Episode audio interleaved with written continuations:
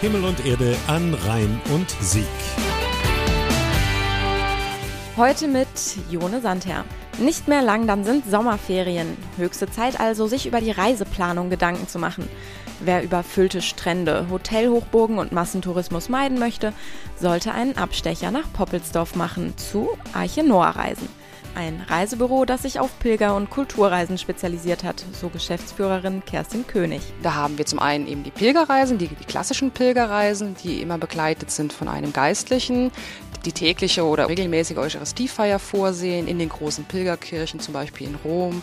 Dann haben wir eben ergänzend unsere Kulturreisen, die aber auch immer irgendwie ein Thema haben. Also entweder religiöse Kunst oder was jetzt so ein bisschen Trend ist, so Pilgerwandern, zum Beispiel auf dem Franziskusweg, auf dem Jakobsweg.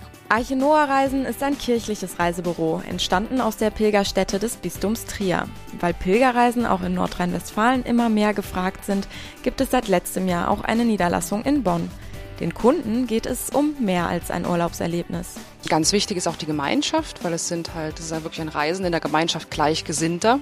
Vielen ist auch tatsächlich die geistliche Begleitung wichtig. Der eine schleppt eine Last mit sich rum und der andere will danken und einer trauert vielleicht und das ist gerade bei den Pilgerreisen ganz anders als, als bei anderen Reisen. Im Programm hat das kirchliche Reisebüro nicht nur klassische Pilgerziele wie Rom oder Santiago de Compostela, sondern auch unbekanntere Gegenden und Städte, zum Beispiel Ligurien oder Bologna.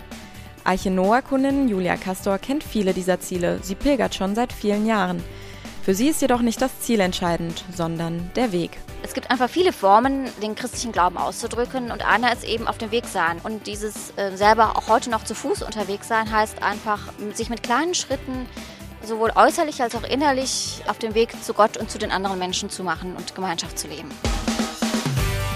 Himmel und Erde an Rhein und Sieg. Übrigens. Auch die Pfingstferien sind beliebt für einen Kurztrip. Gläubigen Christen geht es am heutigen Pfingstsonntag jedoch nicht ums Reisen, sondern um das Pfingstwunder.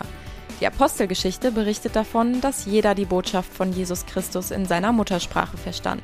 Das sogenannte Sprachenwunder steht heute im Mittelpunkt des internationalen Pfingstfestes in der Bonner Stiftskirche, St. Johann Baptist und Petrus.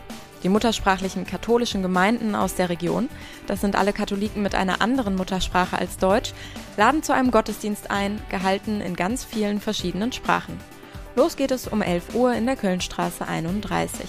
Alle Infos gibt es nochmal zum Nachlesen im Internet auf Himmel und Erde an rhein und sieg.de und radio bonn sieg.de.